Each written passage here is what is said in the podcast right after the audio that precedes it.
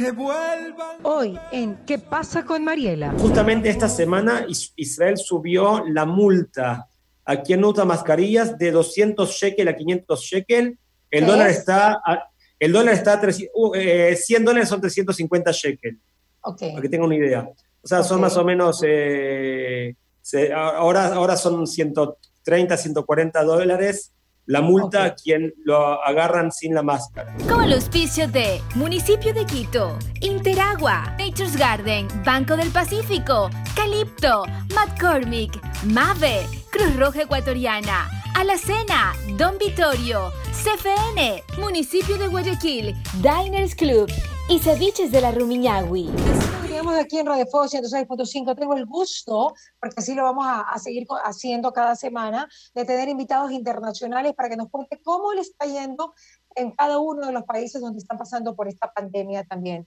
Porque realmente yo creo que es importante, ha afectado al mundo entero, al globo terráqueo, no hay duda, y queremos tener feedback de todas las personas que viven en otros lugares, que son amigos y que nos pueden dar un feedback de lo que está pasando. Rafael Kaufman, portavoz del Consejo Judeo Samaria y Gaza para América Latina y miembro de la mesa directiva del Consejo Regional Chambrón, que brinda apoyo en el desarrollo de las comunidades y la agricultura de la región. Quiero hablar también, Rafael, bienvenido, de la agricultura de Israel. ¿Cómo estás, Rafael? ¿Cómo, Muchas están, gracias, las cosas, ¿cómo están las cosas en Israel con la pandemia?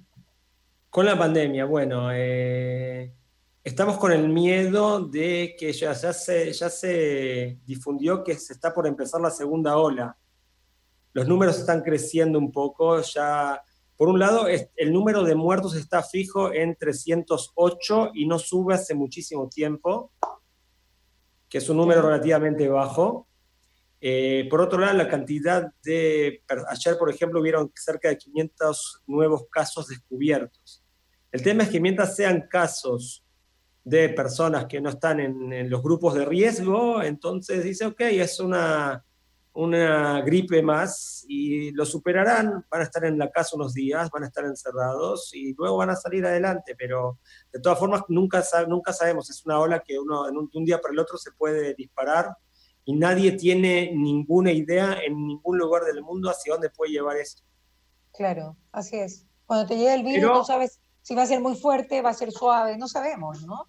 Igual Israel eh, lo, catalogaron como el, país donde se puede, el, tema del coronavirus es, es, de los más seguros del mundo, porque tomó la precaución de, en el, primeramente cuando en enero ya sabía cómo más o menos venía la mano, ya Israel empezó a prepararse, a tratar de conseguir equipos respiratorios y tratar de crear una infraestructura para, en caso de que llegara a números altos, tener la infraestructura necesaria para poder afrontar la situación. Por otro lado, lo que se hizo que es fundamental es cerrar las fronteras. Muchos países se quedaron con las fronteras abiertas una semana, unos días, dos semanas, y eso causó daños eh, que después se consideran irreparables. Por otro lado, tenemos también, bueno, la cuarentena que fue estricta, la gente acá no juega con eso, y hay que tener en cuenta un tema que yo siempre digo que a veces las eh, los problemas que una persona tiene pueden ser bendición. Por ejemplo, Israel tiene problemas, eh, no tiene suficiente agua, desarrolló sistemas de riego que hoy los vende al mundo no tiene distintas, eh, tiene faltas en distintos rubros, bueno, eso lo, recompensa quizás con, la mente, con el desarrollo tecnológico que tenemos. Y uno de los temas aquí es también que eh, la población de aquí está acostumbrada a que cada tanto hay guerras, hay situaciones en que el gobierno, el gobierno o el ejército nos dice, bueno, yo me acuerdo que cuando yo llegué a Israel hace 30 años, fue la primera guerra del Golfo en 1990, enero del 91, todo el mundo tiene que entrar en los, en los cuartos que en los cuartos sellados y ponerse la máscara. Y todo el mundo lo hace porque, bueno, eso es lo que hay que hacer. Y es un país que vive con el tema de la seguridad como un, eh, un punto de que con eso no se juega. Y bueno, esto es, la, es no solamente la seguridad, sino la vida de, de todas las personas que nos rodean, nuestros seres queridos. Y bueno, es un poco sencillo también el que la gente acate, acate las, las normas en general. Por supuesto que siempre hay gente que, más difícil. Claro. Rafael, ¿me dices los números de Israel? ¿Cuántos contagiados y cuántos fallecidos, por favor?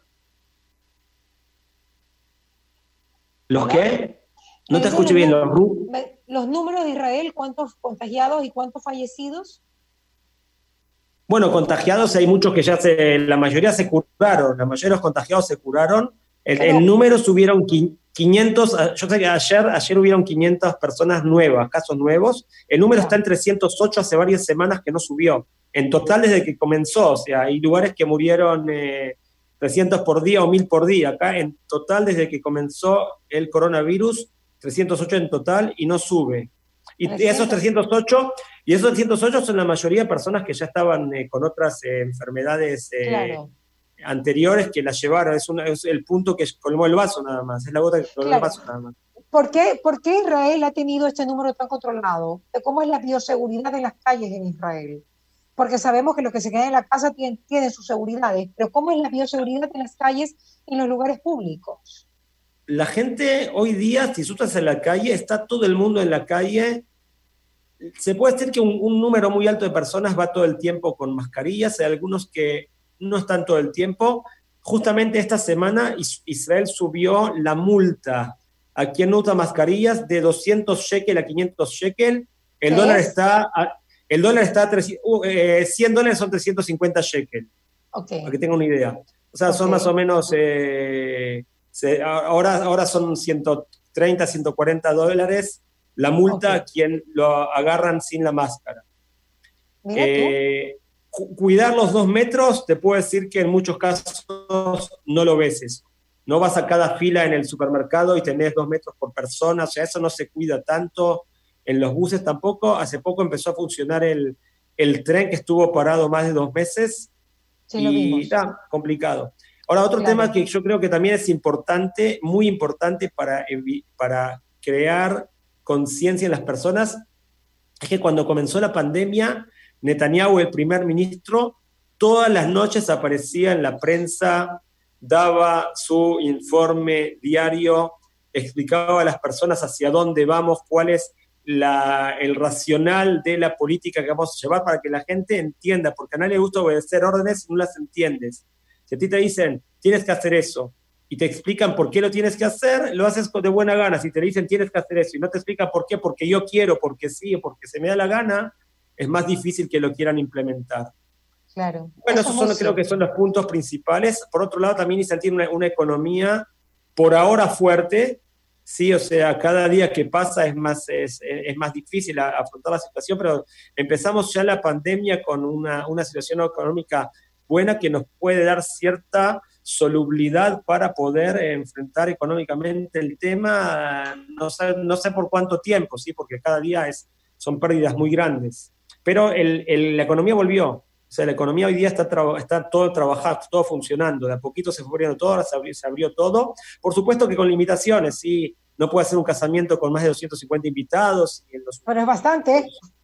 Es, bastante, es bastante, porque hay veces casamientos de 500 personas, 400, pero bueno, hoy por ah. ejemplo, hoy por ejemplo fue, yo estaba escuchando en la radio la graduación de los nuevos aviadores del ejército, que hacen un curso muy duro de tres años, ¿sí? Y siempre en, los, en esos eventos venían 20 personas por soldado, ahora limitaron a 6 personas por soldado, o sea, la tenían que pelear.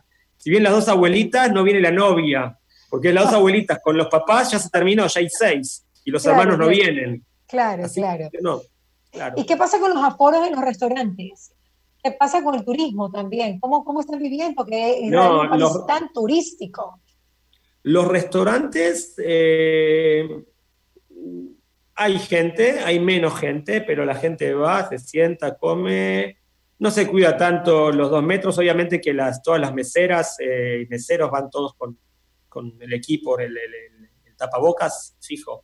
Ahora, respecto al turismo, yo te digo, yo trabajo guía turístico con Israel, muerto, o sea, nada, cero, cero, hace meses, y y no hay eh, visión de que esto se solucione en los siete, ocho meses que vengan, porque aunque abran en unos meses más eh, el, espacio aéreo y la gente comienza a viajar, primero que no todo el mundo se va a saltar enseguida a subirse un vuelo.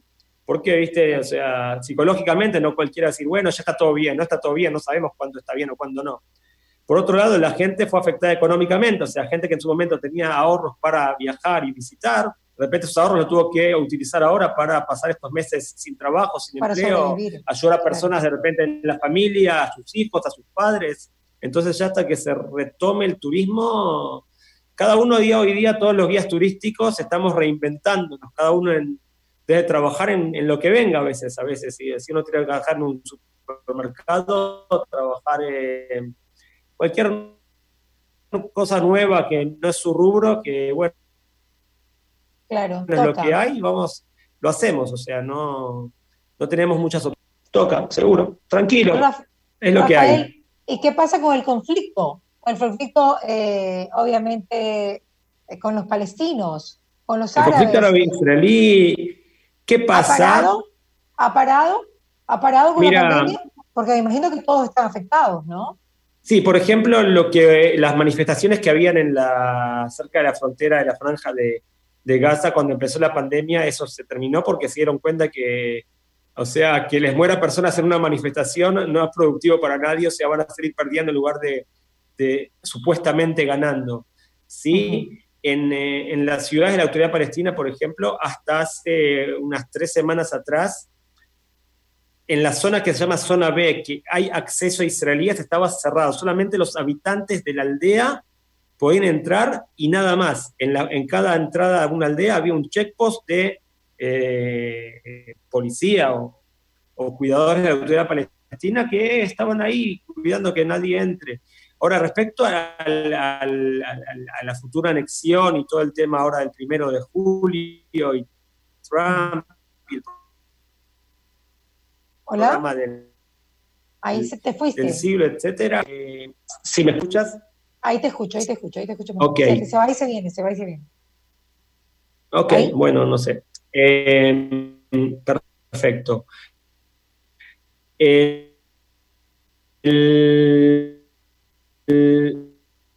Hola. El tema del conflicto árabe-israelí, yo lo muchas veces, yo prácticamente, yo estoy convencido de y eso lo dice el Islam, o sea, no lo digo yo, el Islam dice que todo lugar que el Islam dominó, dominó ya sea por décadas, siglos, es tierra que es sagrada para el Islam por siempre, para la eternidad. Si tú le dices hoy un día a un musulmán, si tuvieras la posibilidad de, por ejemplo, conquistar Andalucía en una guerra contra España, si tienes la obligación religiosa o no de hacerlo, la respuesta sincera es un rotundo sí porque es tierra que, aunque hoy día hay españoles ahí, desde el punto de vista religioso, es tierra islámica. La tierra de Israel no solamente la zona de Judea y Samaria, de Cisjordania, el West Bank, como lo quieran llamar, no solamente eso es sagrado, sino también Tel Aviv, Haifa, Jerusalén, Natania y todo el resto de Israel es sagrado para el Islam porque ahí vivieron. Entonces, si hoy día ellos te dicen, sí, ok, te firmamos un tratado de paz, sabemos que, que el día de mañana tomen. Hola, hola. fuerza y nos vuelvan a atacar. Eh, Israel salió de Gaza, salimos de la franja de Gaza, vimos misiles entre la incendiarios y una situación para nada, para nada fácil. Ahora, creo que a la autoridad palestina no le conviene arder el terreno, o sea, hacer manifestaciones violentas y todo, y te voy a explicar por qué. En muchos lugares hay una eh, contienda entre el Hamas y la autoridad palestina, donde la autoridad palestina tiene miedo de que el control del pueblo, de la gente, se le vaya de las manos y pasen para el lado del Hamas y es un equilibrio que es, muy, muy sutil. Entonces hoy día no quieren, no quieren, eh, no van a ser, seguramente puede ser que haya algún, algún eh, acto terrorista mínimo, que tiren piedras, que haya alguna manifestación, algún cóctel muerto, alguna cosa así, pero mínimo, no va a ser algo, no va a ser una revolución popular. Y te digo, los árabes que vienen de Samaria, llamados palestinos, están cansados. Si yo hablo con árabes en la, que trabajan donde yo vivo eh, y que los veo en distintos lugares, dice, a mí déjame tranquilo, yo quiero vivir en paz, tener mi trabajo, volver a mi casa, tener lo que comer. No, no, no, no tengo interés en, en, en, sufrir. Israel, desde que, lamentable, yo creo que una de las cosas que no les sirvió a los árabes en Judea y Samaria es que cayeron bajo dominio de la autoridad palestina. Cuando estaban bajo dominio de Israel, lo vemos en estadísticas, están mucho mejor. Israel desarrolló desde eh, cantidad de agua que reciben por persona, universidades, rutas, viabilidad, eh, salud. Ayudó muchísimo Israel y Israel aún sigue ayudando a la autoridad palestina. Pero si hoy día le pregunto... Claro, Israel en este momento le está ayudando también en el tema de la pandemia a los palestinos. Sí, por supuesto. En el momento que comenzó, mira, estamos en el mismo barquito. Israel, sabes que es un país que tiene Muchas veces la gente, por la, cantidad de noticias que se escuchan de Israel, piensa que Israel es un país gigante en terreno. Todo Israel son 70 kilómetros por 420 kilómetros. Es un paisito chiquito. O sea que si pasa algo en una aldea, eso se puede expandir. 420 kilómetros son eh, cuatro horas de auto. O sea, se puede expandir muy fácil de un lugar para otro. O sea, entonces, si ellos no. Y, y, lo mismo al revés. O sea, si en Israel no nos cuidamos, Israel puede expandir hacia la autoridad palestina es un eh, eh, eh, homólogo para los dos lados, ¿sí? Hola. Sí, sí, te escucho. No sé. Ok, ahí, ahí te escucho. Ahí te escuché. No, yo te diría que quieres, ¿qué, otro tema que quisieras preguntarme? No, el tema de la vacuna. El tema de, ¿El la, tema vacuna, de la vacuna. Que supuestamente Israel la tiene también hay muchos, en el mundo hay centenas de, científicos, eh, instituciones que lo están investigando, están buscando una vacuna. Israel por ahora hizo una vacuna que la probó en animales y que aparentemente funcionó. Todos sabemos que para aprobar, hasta que la Organización Mundial de la Salud aprueba un medicamento o aprueba una vacuna, en general son periodos de años. ¿sí? Si a mí me dicen hoy, inventamos una vacuna para el COVID, ¿la quieres? Yo te digo, no, gracias. Yo te digo, no, gracias. No quiero ser conejo de indias, ¿sí? Conejo de, experimentos para que me, que me prueben la vacuna sin haber pasado, o sea, que la prueben en otras personas, sin haber pasado un periodo de, capaz que en ese momento la persona se cura y en los dos años cae, y no lo sabemos, y es imposible saberlo. Para personas que están en peligro, vida o muerte, y que si la perdido por perdido, colócale, dale, la vacuna, pero una persona que, digo, solamente por profilaxis para evitar un posible contagio en el futuro, ni loco. O sea, yo arriesgarme a tomar una vacuna.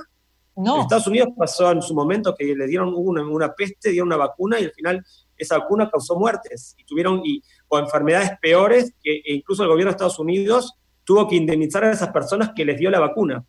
Lo leí hace poquito, no recuerdo en qué caso. Pero, ok, pero tú no, confías en la capacidad de los médicos y los investigadores israelitas que le... Yo creo que si el mundo entero tiene algo que decir de Israel es su capacidad de, poder descubrir cosas, de estar adelante y de la salud tenemos, también. Gracias a Dios tenemos capacidad, Mariela, muy alto en todo, en rubros de medicina, de high-tech, de de cibernética, de, de, agricultura todo, hablar, todo, agricultura. gracias a Dios, premios Nobel, estamos muy bien, ¿sí? somos, somos luz, luz para las naciones. ¿sí? Hoy día dices, ¿qué harías, ¿qué harías sin Waze? Bueno, desarrollo israelíes. ¿Y qué harías en su momento sin eh, eh, Facebook, otro, eh, o judío o israelí?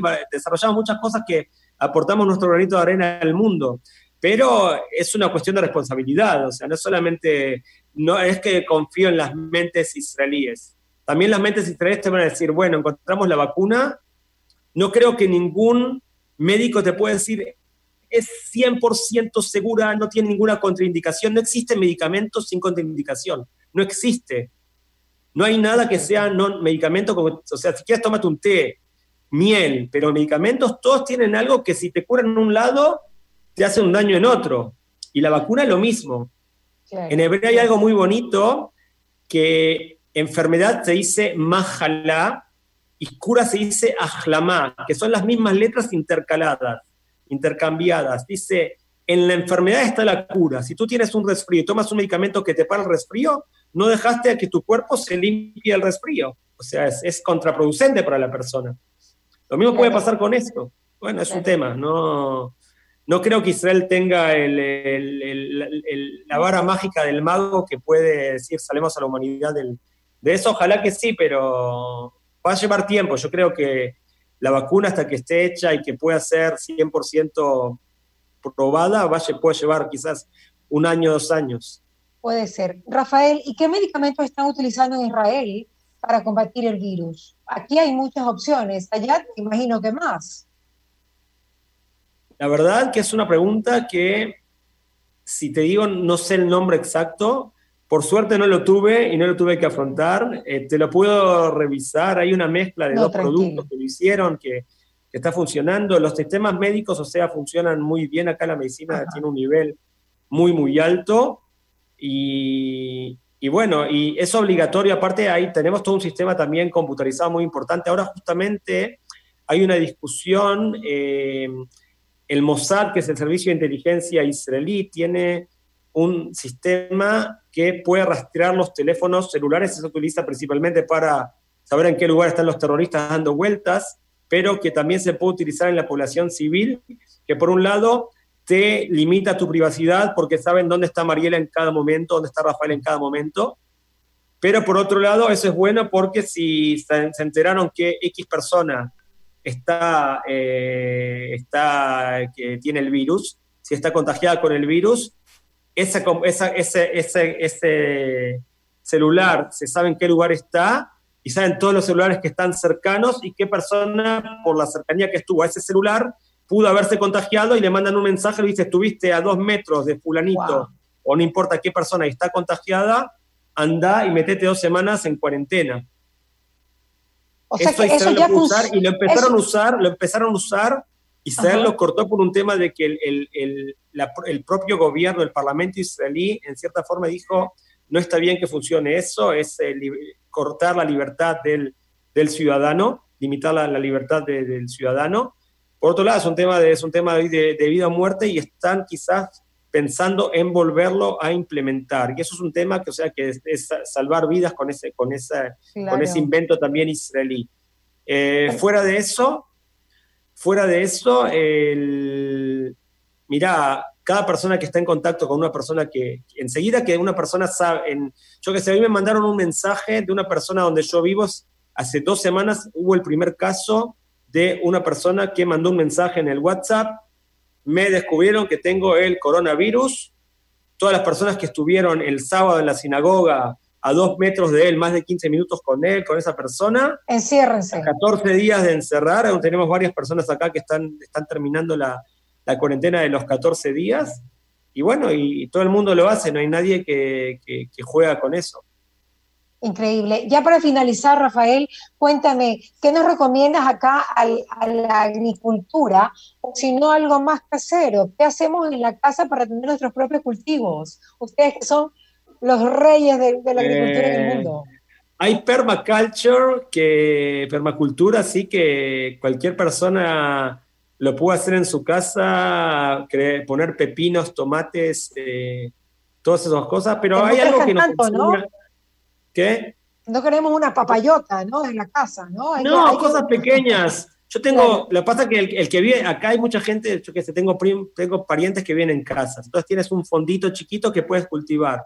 Hoy día hay muchos lugares en el mundo donde se cultivan en, azoteas de edificios. La gente coloca tierra y cultivan. O en la propia casa, si tienes una, un patio pequeño, puedes cultivar algunas cositas, pero de eso no vas a comer todo el tiempo. Claro. Eh, yo creo que aprendimos, salió un WhatsApp, dice, ¿fue bueno o fue mala la pandemia? Obviamente que para económicamente para muchos fue malo, pero fue bueno también para enseñarnos que podemos vivir en una forma mucho más simple, que podemos contentarnos con mucho menos, que no tenemos que salir todos los días a tomar un café, que podemos estar en casa también felices. Hay muchos puntos que, que nos está... Este mundo se hizo tan materialista en tantas cosas que en un momento dice, basta, ¿viste? De repente tienes tiempo para estar con tus hijos, disfrutar a, tus, a, tu familia, sí, estar todo el día en la casa. Digo, wow. A mucha gente, quizás, quizás a muchas personas le, le, fue negativo, pero a muchas personas dicen, wow, qué lindo tener a papá en tu casa fijo y no tenerlo afuera y, viajando. Yo tenía 60 días, 80 días de viaje por año, ahora estoy hace medio año metido en casa sin salir. Tiene su punto bueno también. Nos vimos, tomamos un cafecito juntos en ahí en, Ecuador. sí. Me quedo con eso, me quedo con ese pensamiento tan maravilloso, lo has dicho eh, tan ecuánimemente, con tanta sencillez, que es cierto. Hay que aprender a, disfrutar lo que ahora tenemos, que también es bueno. Un abrazo, Rafael. Un abrazo bueno, para Que estén todos bien, gracias a toda la audiencia, audiencia todo lo mejor. ¿Qué pasa con Mariela? Fue presentado gracias al auspicio de Municipio de Quito, Interagua, Nature's Garden, Banco del Pacífico, Calipto, McCormick, Mave, Cruz Roja Ecuatoriana, Alacena, Don Vittorio, CFN, Municipio de Guayaquil, Diners Club y ceviches de la Rumiñahui.